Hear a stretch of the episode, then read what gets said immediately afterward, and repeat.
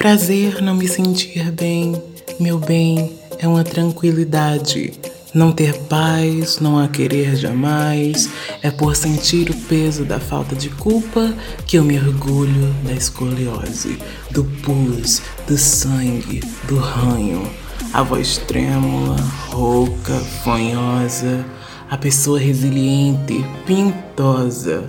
Hematomas em purpurina, querida. Não há esperança e isso me fascina. Estar do lado mais fraco, em rasos e fundos buracos, na boca privilegiada, acasos, na boca marginalizada, diários.